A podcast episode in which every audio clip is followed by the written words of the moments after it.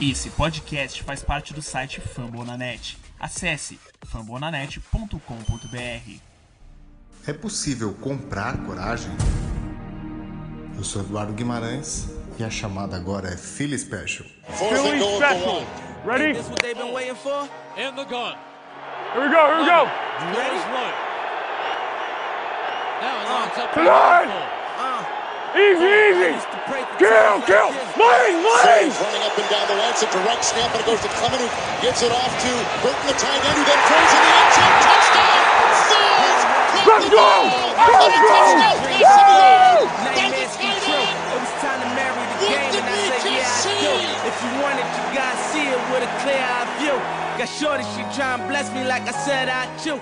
Olá, meus amigos, tudo bem? Tô aqui para fazer esse segundo episódio do Philly Special. Estou muito feliz, né, pela repercussão que que o primeiro episódio teve. Gostaria de agradecer a audiência de vocês e as perguntas. Eu recebi bastante perguntas sobre o futuro da franquia, né, estendendo aquele assunto. E notei que dava até para fazer um segundo episódio a respeito disso, mais aprofundado, unidade por unidade, questões contratuais e tal. Mas aí o assunto novamente ia para o mesmo lado, né? E a ideia do Philly Special é a gente fazer é, assuntos diversificados sobre Philadelphia Eagles e sobre a nossa posição dentro da NFL, né? Então eu resolvi deixar esse, essa extensão é, do futuro da franquia para outro momento, para outra, para outro episódio. E nesse segundo eu vou falar de outra coisa completamente diferente. O assunto de hoje é a inteligência artificial aliada ao esporte, no caso, mais especificamente, ao futebol americano. Então vamos lá.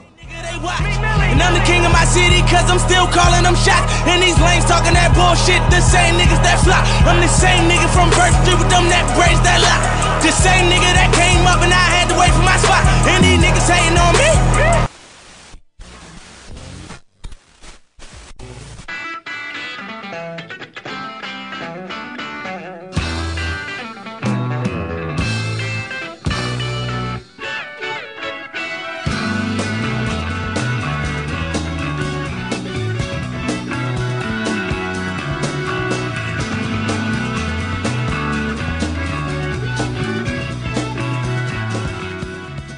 De entrar no assunto em si, é, eu gostaria de contar uma historinha, né? Que foi a minha historinha de quando eu comecei a, a acompanhar futebol americano. É, acho que como quase todos os brasileiros, comecei pelo Super Bowl, vendo aquela festa e falando, pô, aqui tem alguma coisa bem legal, eu preciso saber o direito o que, que é. E depois eu fui aprender as regras, comecei a me ligar em quarterbacks, depois skill positions, lá pro segundo para terceiro ano comecei a prestar atenção no jogo de defesa, em jogadores de defesa, linha ofensiva. E aí eu fui me dando conta que realmente é um esporte muito complexo e cada ano que passava, cada temporada era uma camada mais de conhecimento e foi tornando uma experiência um pouco mais completa e complexa, né? Mas foi quando eu comecei a jogar Madden que eu passei a entender, na verdade, uma natureza do jogo que eu não eu estava dormindo para ela, que é a parte da estratégia. Tô dizendo que só quem joga Madden é que sabe, tá? Não tô tendo essa, essa visão. Eu acho que é possível você aprender também com experiência. É, quem não, não, não tem oportunidade de, de jogar, mas para mim aconteceu desse jeito. Para mim o Madden foi o, o clique que me, de- que me faltava para eu subir alguns degraus de uma vez, né? Na, nessa questão do jogo. É, basicamente porque foi jogando Madden que eu entendi que as chamadas não são aleatórias, né? Não é uma partida de jockey pô que você põe tesoura, o adversário põe papel e você põe tesoura e corta o papel e você ganhou, né? Na verdade, o futebol americano é muito mais parecido com o poker.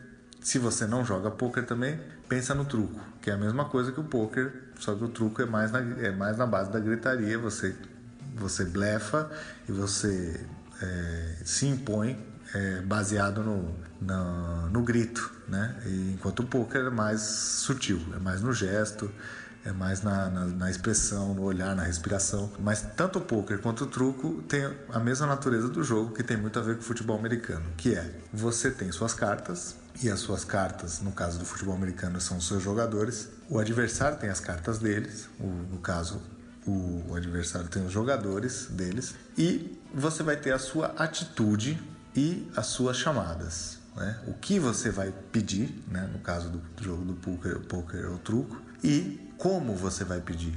né? Que tipo de expressão que você vai fazer, como que você vai fazer para vender para o adversário uma coisa diferente do que você tem ou, ou não tem, né? E a natureza do blefe. E o futebol americano tem muito, muito disso. Eu comecei a jogar com um grupo de, de familiares e amigos, né? Eu tenho tio, afilhado, cunhado, é, amigos, primos nesse mesmo grupo e comecei a perceber que quando eu jogava, quanto mais eu jogava com cada adversário, eu começava a entender o jeito da pessoa pensar. E para cada situação de descida de distância, primeira para 10, segunda para 10, segunda para 5, terceira para 8, terceira para 2, eu mais ou menos entendia o que aquele cara estava pensando e começava a oferecer é, respostas melhores para aquela situação. E aquilo começou a entrar na minha cabeça. Falei, não, então quer dizer que se eu, por exemplo, se eu anotar aqui do ladinho e eu criar, por exemplo, uma tabelinha que eu pudesse saber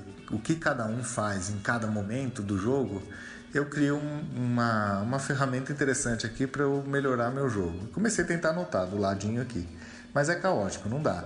Porque você está anotando no papel ali e o jogo está rolando, você tem poucos segundos para fazer uma chamada e de defesa ou de ataque e não dá tempo de anotar, chamar, prestar atenção, olhar o que você anotou e tomar uma decisão. Na verdade, isso é só uma diversão, né? O Madden é só um jogo, né? Não, não vale nada, é só uma brincadeira. Mas eu fiquei pensando assim, se é, a gente percebe, nota uma diferença quando a gente consegue sistematizar as chamadas de jogada, é, imagina, assim, isso num, numa brincadeira, imagina numa liga profissional, né, que tem milhões envolvidos. E é isso que eu, que eu já fiquei intrigado no, com, a, com, a, natureza do jogo. E agora, recentemente, eu tive a oportunidade de assistir, de ouvir alguns podcasts do Philadelphia Eagles e também ler alguns textos a respeito. E eu descobri a Edge Analytics, EDJ Analytics. É uma empresa de Louisville que eu vou contar o que ela faz.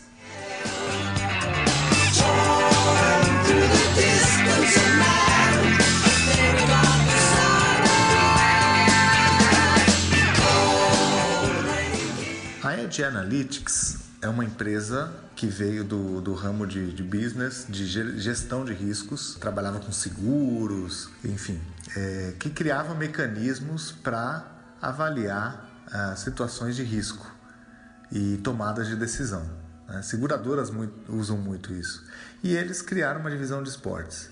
E o futebol americano é adequadíssimo para esse tipo de, de, de, situação. Então eles criaram um algoritmo, uma ferramenta que imputa uma série de variáveis. Você tem centenas de milhares de possibilidades de variáveis. Eles têm um histórico de 20 anos do, do, de NFL que você traça todos os diferentes cenários. Se está chovendo, se está nevando, que tipo de defesa você é, que tipo de ataque você é, que tipo de defesa do adversário, ataque, se o quarterback do adversário é titular, reserva, como é esse titular, como é esse reserva. Você coloca tudo dentro do modelo. São milhares de cenários possíveis e essa ferramenta ela, ela sistematiza isso e transforma essa, esse caos de informação numa basicamente é, num percentual que eles chamam de percentual de vitória para cada jogada. Então, qual que é a sua chance de ganhar aquele jogo naquele momento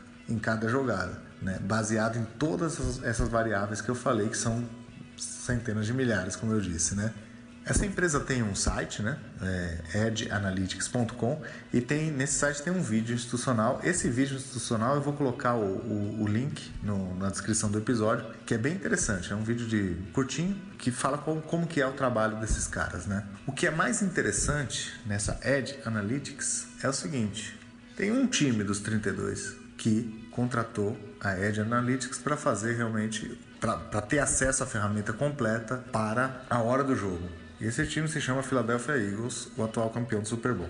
Não, é, não, não quer dizer que você precisa ter uma, uma ferramenta dessa para ganhar, né? É muito importante você ter um time, é muito importante você ter um quarterback jogando no nível que o Carson Wentz estava jogando. Mas é claro que algumas tomadas de decisão acabaram sendo fundamentais para essa campanha e faz parte dos nossos diferenciais aí para ganhar esse título. Então vamos a alguns exemplos práticos, né? Aquela quarta para oito contra o Giants na semana 3. Que eu quis morrer. Né? O Eagles estava ganhando, para quem não lembra, o Eagles estava ganhando por 7 pontos. Faltava dois minutos para o intervalo. O Eagles já tinha passado do campo de ataque, estava fazendo um drive até que consistente e veio uma quarta para oito. E o Doug Peterson chamou a jogada de ataque. Deixou o quarterback em campo e chamou a jogada de ataque. Deu errado, o Carson Wentz tomou um sec menos 6 jardas, o Giants pegou a bola basicamente na metade do campo, teve todo o tempo do mundo para poder avançar até a zona de pontuação e por eles terem chegado tão perto da, da, zona de pontuação, eles tiveram a chance de fazer o touchdown e tentaram até uma quarta descida porque eles estavam muito perto e acabaram não conseguindo converter a quarta descida e o Eagles deu sorte que escapou daquele, daquele lance com zero pontos e zero pontos no adversário também. Eu quis morrer, ninguém me, ninguém me convenceu de que de que aquela chamada estaria certa.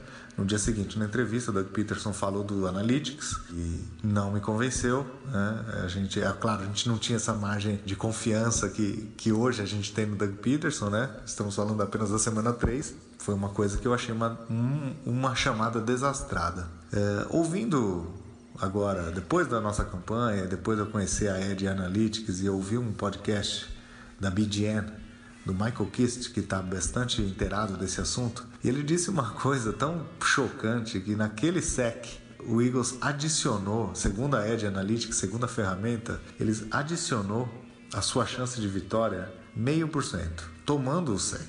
É chocante e inexplicável. Eu não sei dizer porquê, tá? Mas é, é, o que eu disse. O software ele considera milhões de, de, de, de variáveis. Inclusive, assim, a qualidade da defesa, a qualidade do ataque, como o time se comporta em, algumas situações, por exemplo, de ter que fazer um drive um pouco mais apressado, sei lá, às vezes o Giants, é, na ânsia de, de pontuar, correu mais risco de, de, de, de cometer turnover, entregar a bola para o Eagles de novo, não sei. Não sei, e ele também não, não, não explica como que o, o Eagles aumentou sua chance tomando o sec. Mas é surreal, o que mostra que assim, nem sempre o senso comum aumenta, na verdade, é aumenta a sua chance de vitória. O senso comum, na verdade, é baseado num receio que você tem de perder o jogo, de perder o emprego, de perder a temporada. Né? E não significa que você está criando uma situação mais favorável para sua vitória. E ainda falando dessa jogada, se o Eagles tivesse convertido a quarta descida, ele aumentaria a chance dele em 11%. Então, quer dizer, é... Doug Peterson assumiu o risco. Né? Se tivesse dado certo, ele aumenta a chance de vitórias de forma substancial e se, der, se na pior das hipóteses, se, ele, se não desse certo e ele tomasse o sec, ele não, no mínimo, não diminuiria sua chance de vitória. Ele, com essa ferramenta em mãos, ele tomou essa decisão, que é uma decisão ousada que provavelmente outros técnicos não tomariam, mesmo se tivessem a ferramenta. Agora vamos para o Super Bowl, né? A famosa Philly Special, o nome desse programa e a jogada que ficou famosa e, e histórica, né? Para nossa para nossa franquia. E acho que para toda a NFL, né? Em termos de percentual de vitória, né? Segundo a ferramenta do Edge Analytics, se o Eagles tentasse o field goal naquela no, naquela jogada e ficasse apenas com os três pontos, ele aumentava a sua chance de vitória em 0,7%, 0,7%, nem 1%. Ao passo que se ele tenta a quarta e converte, lembrando que era uma quarta para dois, né? Se não me engano, quarta para dois, ele converte, ele aumenta a sua chance de vitória em 11%. Então, se você for ver, é, a decisão de ir para a quarta descida é uma decisão automática pro Doug Peterson, porque eu não perco quase nada, né? Se o adversário consegue parar o Eagles naquela quarta, o Eagles perde três pontos, ok, mas o adversário também vai, fica numa posição de campo horrível, que tem uma, um percentual de chance de devolver a bola pro Eagles no three and out muito grande. Então, ou seja, por, esse, por essas razões e por outras razões que a ferramenta computa e a gente nem sabe, era muito mais vantajoso tentar a quarta descida. Isso que é aquela coisa do, do senso e o contrassenso, que eu disse um pouquinho mais atrás. Muita gente acha que quando você faz uma campanha longa, você chega ali na, na, na, na beira do gol e não consegue na terceira descida, você se contenta com os três pontos, porque você não pode sair daquele drive sem ponto. Então é quase que assim, ah, põe três pontos na sacola. Já ouvi muito comentarista usar até essa expressão: põe três pontos na sacola e, e segue o jogo. Inclusive o comentarista da, da, da, transmissão americana, na hora também falou, ah, vai, vai ser os três pontos, e ele ficou impressionado que o Doug Peterson chamou. Você vê que não é uma, uma decisão tão absurda assim. Chamar uma trick play talvez seja. e falando em Super Bowl, uma outra chamada que eu queria destacar aqui, que eu, que eu li sobre, sobre ela no Edge Analytics, aquela quarta para um no último quarto, na linha de 45 jardas do campo de defesa que o Eagles também foi e tentou. E o Zach Ertz, não sei se vocês estão lembrados, vocês devem estar lembrados, né? Esse jogo, não todos os momentos desse jogo estão na minha cabeça até agora. É que o Zach Ertz consegue basicamente esticar o braço ali e, e conseguir o avanço necessário para para seguir com o drive, né? O Eagles já tinha tomado a, vi a virada naquele, naquele momento, ele já estava no último quarto do jogo. Ao tentar essa, essa quarta descida, o Eagles aumentou a sua chance de vitória em, de 12 a 13%. E se caso ele falhasse, ele ia diminuir a sua chance de vitória em 6%. Então o Doug Peterson assumiu o risco. De novo, eu lá, sem acesso a essa ferramenta, mais pé no chão e, e, e conservador, para não dizer cagão. Na hora também eu quis morrer, porque, poxa vida, o jogo não tinha, não tava, não, não pedia essa decisão extrema ainda, né? De tentar uma quarta descida. Tinha seis minutos no relógio. O Eagles podia dar um punch, é, apostar na defesa, pegar a bola de volta e conseguir a vitória em outro drive, não naquele. É claro, a defesa não estava ajudando no Super Bowl.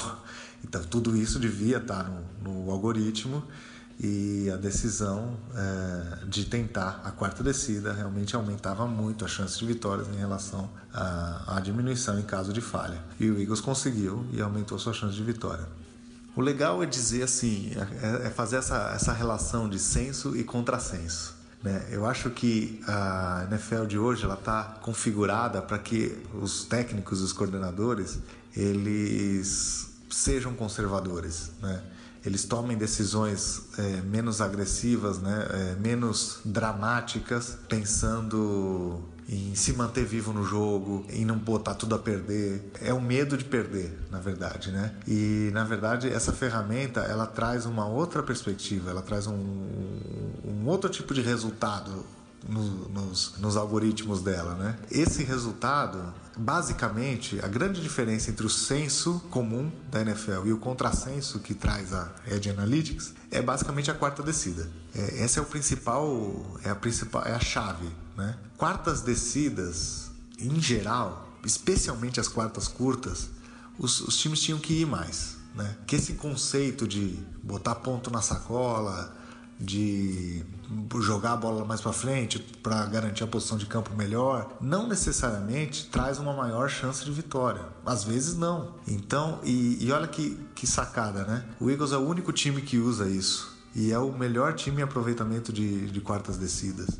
Não só isso, é o time que mais tenta quarta descida. E quando você já muda a sua mentalidade, o seu mindset, é, e você já mais ou menos imagina que você vai para uma quarta descida, até a sua terceira fica melhor. Porque veja que interessante, uma terceira, terceira para oito, tá? Normalmente, terceira para oito é a sua última tentativa. Então você vai tentar uma jogada no seu playbook, você vai buscar uma jogada para conquistar oito ou mais jardas, né? Que, de preferência que a bola viaje essas oito jardas, né? Para você não depender de, de, de jardas pós-recepção. E o seu adversário sabe que você vai pensar isso. Então ele arma uma cobertura apropriada para três ou oito, três ou, ou para oito ou mais jardas. Quando você coloca na sua cabeça que uma quarta para dois você vai, você não precisa de oito, você só precisa de seis. Aí você abre o seu playbook você começa, você coloca no playbook algumas jogadas para 5, para 6 jardas e surpreende o adversário. E olha que coisa, às vezes você não consegue as 5 jardas, você consegue 15,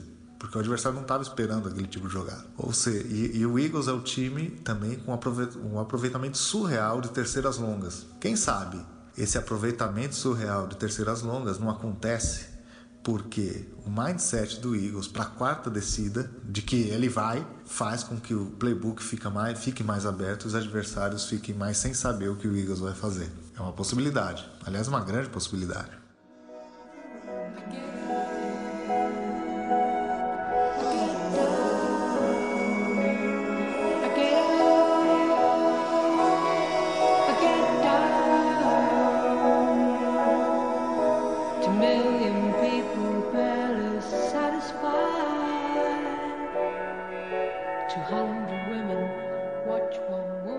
Que uma coisa legal, e tão interessante, tão e parece ser tão útil, a gente não ia ficar sozinho nessa nisso por muito tempo. Então, atualmente, a Edge Analytics possui relacionamento com 10 franquias, eles não abrem todos os nomes, diferentes níveis de relacionamento. E pelo que se sabe, Tennessee e o Colts, por, o Colts por conta de ter o, o Frank Wright, eles são as, as franquias que provavelmente vão usar essa, esses serviços daqui para frente. Mas é importante dizer o seguinte: não basta usar a ferramenta, porque você precisa ter a coragem de tomar as decisões, né? de ir no contrassenso. E você precisa também ter um, um, uma equipe de com uma mente aberta e com e gente qualificada e, e, e, capacitada dentro da franquia. Então, o Eagles tem um departamento de analytics. Né? Então, um departamento de analytics que realmente recebe essa informação e sabe trabalhar com ela. Por exemplo, Minnesota tem duas pessoas cuidando de analytics. O Chargers não tem.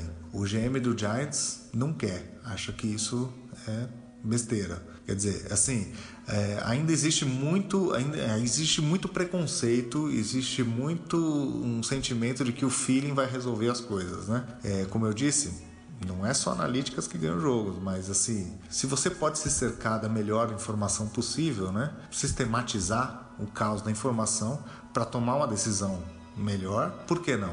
Né? Então a gente vai ter companhia e vai ter um, um, um momento que metade dos times vão ter essa esse tipo de, de suporte e aí a gente vai começar um outro tipo de jogo, né? É você tentar quebrar o algoritmo, né? Quebrar as tendências que você faz, né? E aí o jogo vai ficando mais complexo ainda. E para fechar, um dado interessante que o Michael Kiss no, no podcast colocou como exemplo, é, na verdade são dois, tá? Vou, vou começar pela, pela analogia das garrafas, né? Você tem é, o, a, a ferramenta te dá por exemplo, vamos, vamos, vamos, fazer uma hipótese aqui. São duas, você tem duas garrafas. A ferramenta te fala que você tem é, uma possibilidade de essa garrafa tá 30% de 30 a 40% cheia essa primeira garrafa, número 1. Um. E a garrafa número 2, ela tem uma, um, uma porcentagem de 10 a 90% cheia. Qual garrafa você escolhe? A maior parte das pessoas vão escolher, dos, dos técnicos, vão escolher a garrafa de 30 ou 40%, porque eles querem garantir 30. Eu quero garantir 30. A história de, de você ficar com fio de gol. Mas os técnicos mais agressivos, mais ousados, tipo o Doug Peterson, ele vai querer a de 10 e 90. Porque a de, a de 10 pode ter 10, mas ela pode ter 90. E se ela não tiver 90, ela pode ter 80, pode ter 70, 60. Todos os números são maiores do que 40, que é o máximo da outra garrafa. Então, o, o benefício que traz uma chamada mais agressiva, ela compensa o risco do, do malefício caso ela não dê certo. É, então, essa mentalidade né, aliada à ferramenta é que, é que fez o Eagles ser um time ao mesmo tempo agressivo e bem sucedido. E o segundo ponto que eu queria dizer é um outro exemplo que ele fala. Por exemplo, você está numa prorrogação num jogo, na, na linha de 10 jardas do seu próprio campo, quarta descida. Ou seja, se você. Quarta para uma, tá? Quarta para uma, linha de 10 jardas do seu próprio campo. Prorrogação, ou seja, se você não converte, você entrega a bola para o adversário numa posição de chutar um field goal, ou seja, você perdeu o jogo. É aquela jogada dramática. Você precisa converter. O que, que 99% dos técnicos fazem?